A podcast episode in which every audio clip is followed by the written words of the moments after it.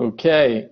Uh, good afternoon, everybody. Um, welcome to Sabesp video conferencing to discuss the results for the second quarter of 2020.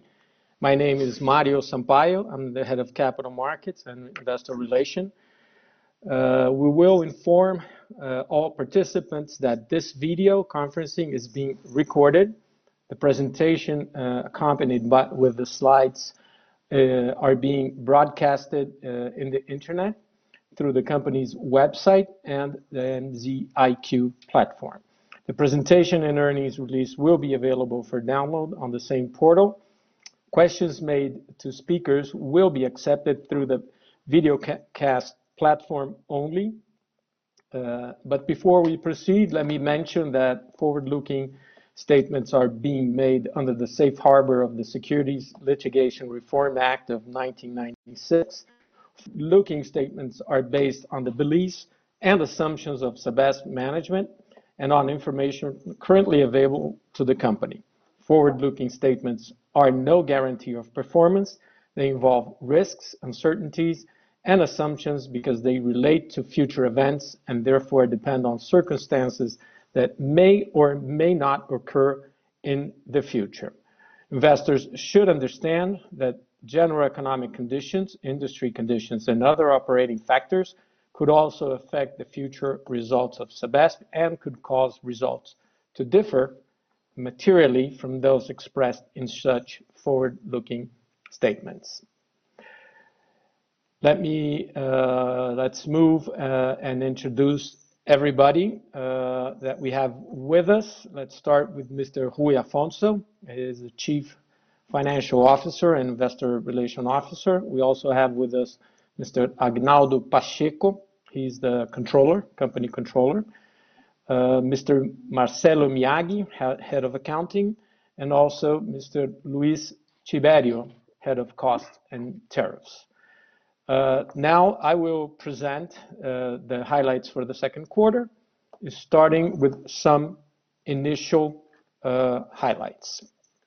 Uh, uh, let's start saying that this was in a typical quarter with the most intense month of social isolation due to the pandemic, which aggravated by the economic context or of high stability brought adverse effects for the company. The effect of exchange rate devaluation on foreign currency debt and a relevant impact had a relevant impact in the result.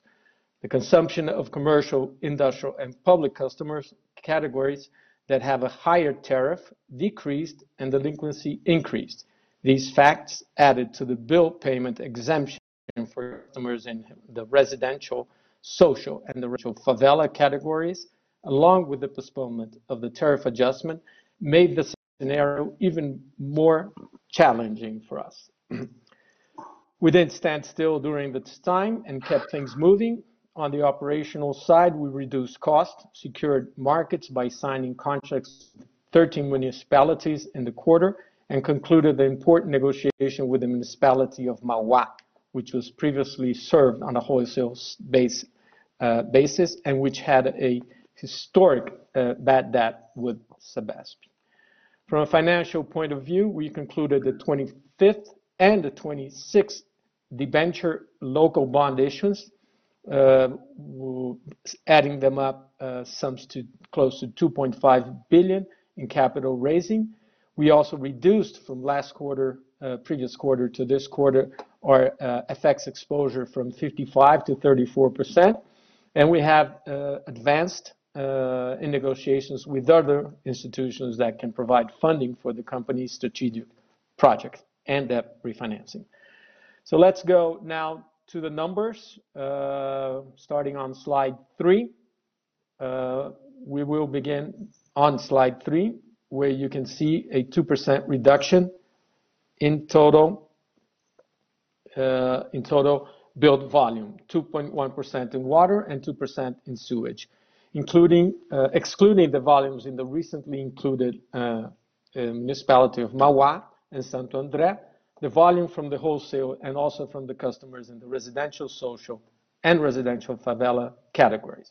However, as expected, The consumption mix change among the categories. Volume in the residential category increased by 0.7%, while the commercial, industrial, and public categories were strongly impacted by the new dynamics arising from the COVID-19 crisis. Volumes fell by 18.4% in the commercial category, 16.7% in the industrial category, and 24.5% in the public category when compared to the second quarter of 2019. The migration of consumption of the categories with the higher tariffs, the commercial, industrial, and public, uh, impacts directly, obviously, the average tariff prices and consequently our financial results. Let's move now to slide four. Uh, here, let's uh, financial highlights. Income totaled 378.2 million reais in the second quarter of 2020, compared to 454.4 million in the second quarter of 2019. Although being heavily impacted by the COVID uh, crisis and consequently by the worsening of the global economic scenario, the expense containment measures implemented in the first quarter, together with the agreement signed with the municipality of Mauá, resulted in a positive bottom line in the period. Adjusted EBITDA increased by 28.4% from 1.23 billion in second quarter 19 to 1.8, 1.58 billion this quarter, last quarter. Net operating revenue grew by 10.9% from 4 billion in second quarter 19 to 4.43 billion in second quarter 20. The agreement signed with the municipality of Mauá uh, led to a positive 193.6 million. As for cost, administrative, and selling expenses and construction costs, the increase was 4.9%. Excluding construction cost effect, expenses fell actually 6.6%, contributing to an increase in the operating margin. The adjusted EBITDA margin was 35.7 compared to 30.8% in 2019. The adjusted EBITDA margin was 42% in the last 12 months. With the write-offs of revenue and construction costs, that is disconsidering them, the adjusted EBITDA margin was 45.7% in second quarter 2020 compared to 36.7% in second quarter 2019 and 8.2% in the last 12 months. Now let's go to uh, slide five. Here we will analyze costs. Compared to the previous year, cost, administrative, and selling expenses and construction costs increased 157.6 million, or 4.9%, as already mentioned. However, excluding construction costs, uh, and also as mentioned, costs and expenses fell 6.6% from 2.52 billion to 2.36 billion. Compared to the previous uh, year, nearly all expenses, as you can see, fell. Some of the most significant decreases were the 113.3 million or 14.7% in salaries and payroll charges and pension plan obligations, mostly and mainly by the reduction in medical expenses and of the consent uh, for the retirees, and the fact that the salaries were not adjusted this year. The drop in general expenses also contributed significantly with a reduction of 134.7 million or 39.7% due to lower provision for payments of lawsuits. Closing of lawsuits with the municipality of São Paulo in the second quarter of 2019 due to the agreement signed and reduction also in the transfer to the municipality fund of São Paulo as the municipality revenues fell during the period. It's worth noting the 45% or 36.4 million year-over-year increase in the expenses with allowance for doubtful quarter-over-quarter. However, it is less than what we provision actually in the first quarter of this year. Let's quickly then go to slide six. Let's analyze the changes in the results. Net income fell by 76.2 million.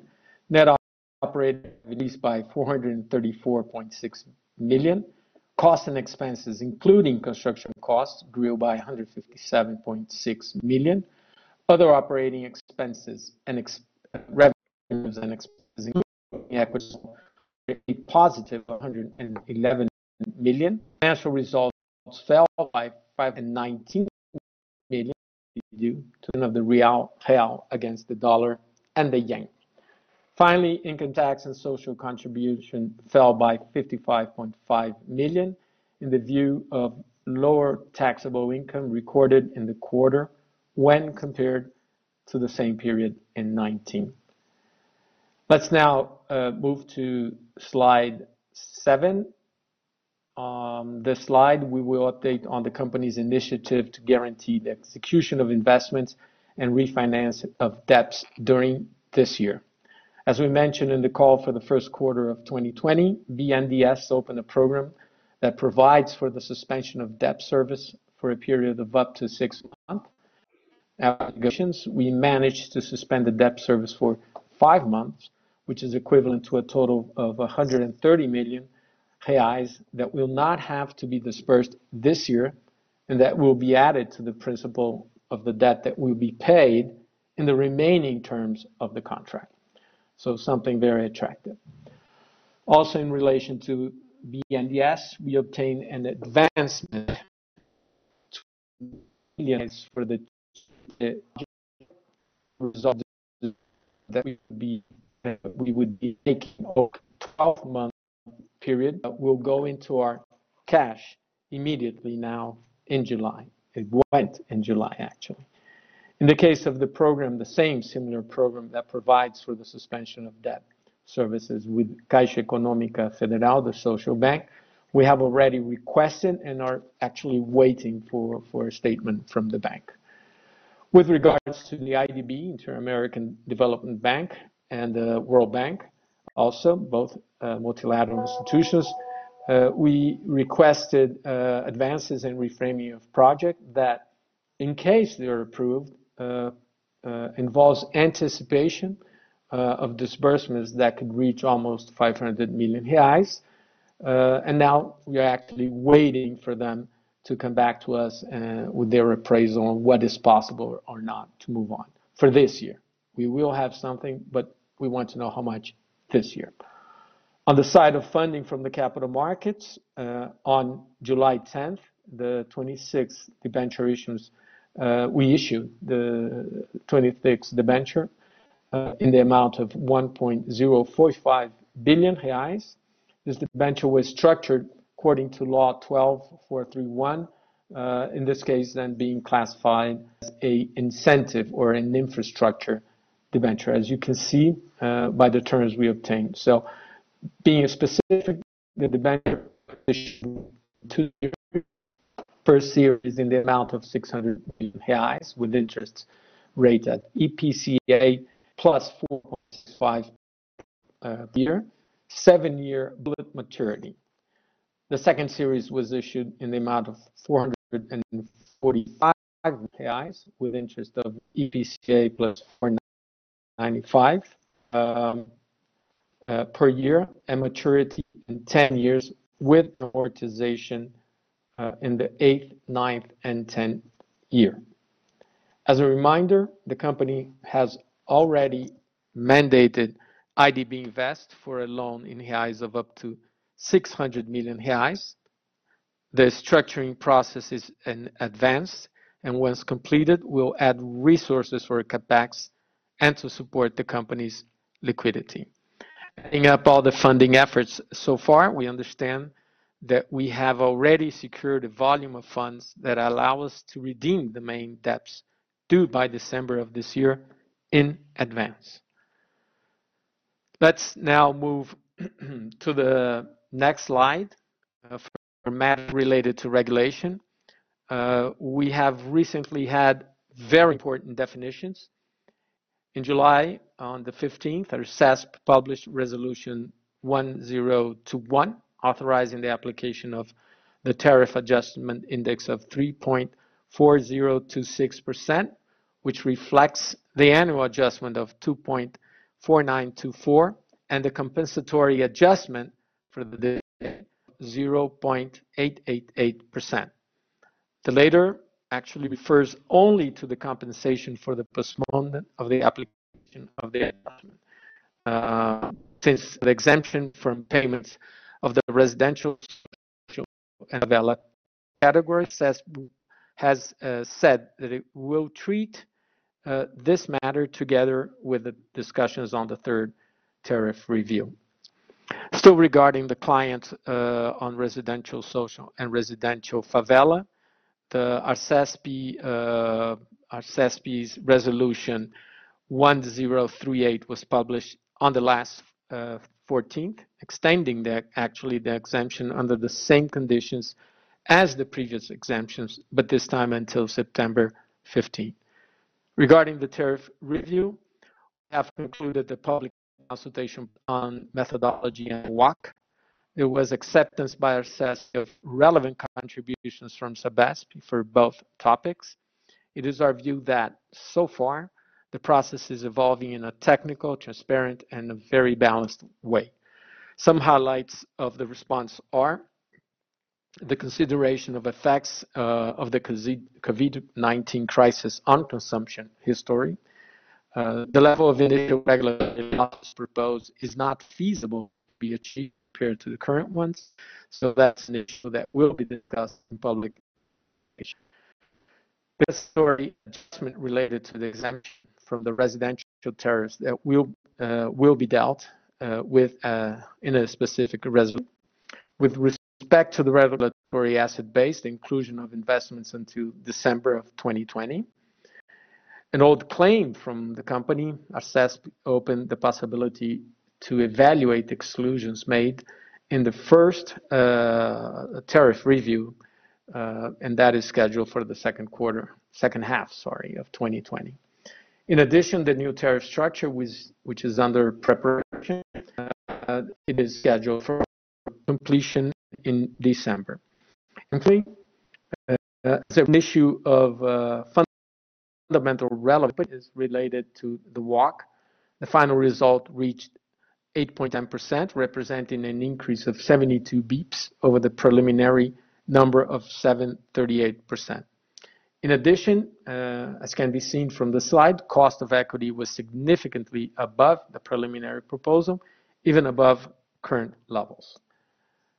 Let's uh, finalize with our, comment, uh, final remark. On July 15, Law 2020, uh, sorry, July 15, 2020, Law 14026 was sanctioned by the President, which extinguishes the figure of the program contract, increasing compensation, uh, increasing compensation, competition in the sanitation sector. In addition, it imposes transparency in setting the service targets, encouraging operators to act more efficient, efficiently. Additionally, by creating conditions for the National Water and Basic Sanitation Agency called ANA to establish guidelines for the performance of state and municipal regulatory agencies. The law minimizes regulatory uncertainties, creating an attractive environment for investments in the sector. However, the final assessments uh, of the changes actually introduced in the Brazilian sanitation will only be possible after deliberation and approval by the National Congress on the maintenance of the lifting of the 11 presidential vote, vetoes, uh, which Law 1426 was enacted.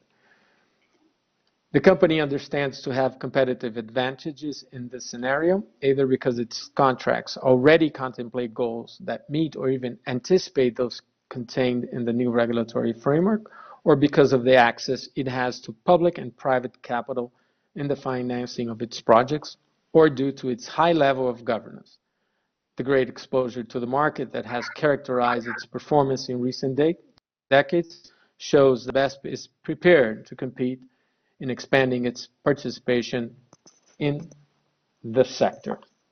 Well, these are our comments. Uh, now let's move to the Q&A uh, session. Uh, So let me see here uh, if we have questions. Do we have questions?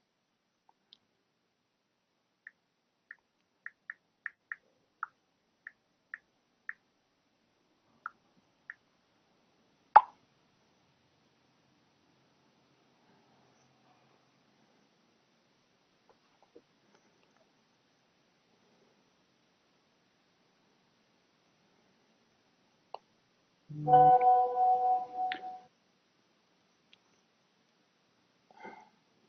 Ah, okay.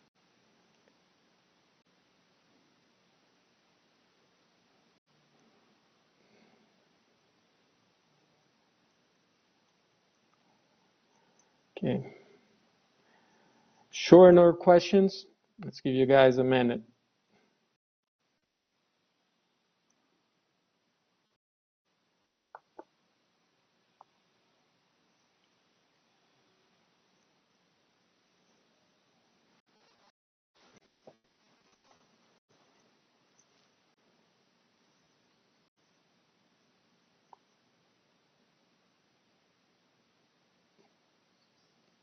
Okay, Rui, we, want to take the word here and uh, for the closing remarks? Okay, we would like to thank everybody to, to join us in this conference call. I believe that uh, uh, the silence from your your side is due to the great participation in the conference call we have had in this morning, and uh, but uh, we we are open 24 hours a day. Well, 24 hours days, Mario and Christine, uh, to ask you any kind of concerns you may have. I'm I'm sure you have, and uh, to continue uh, our discussion anytime you want. Again, thank you very much for your participation, and uh, we uh, will be together in the next quarter. Thank you very much.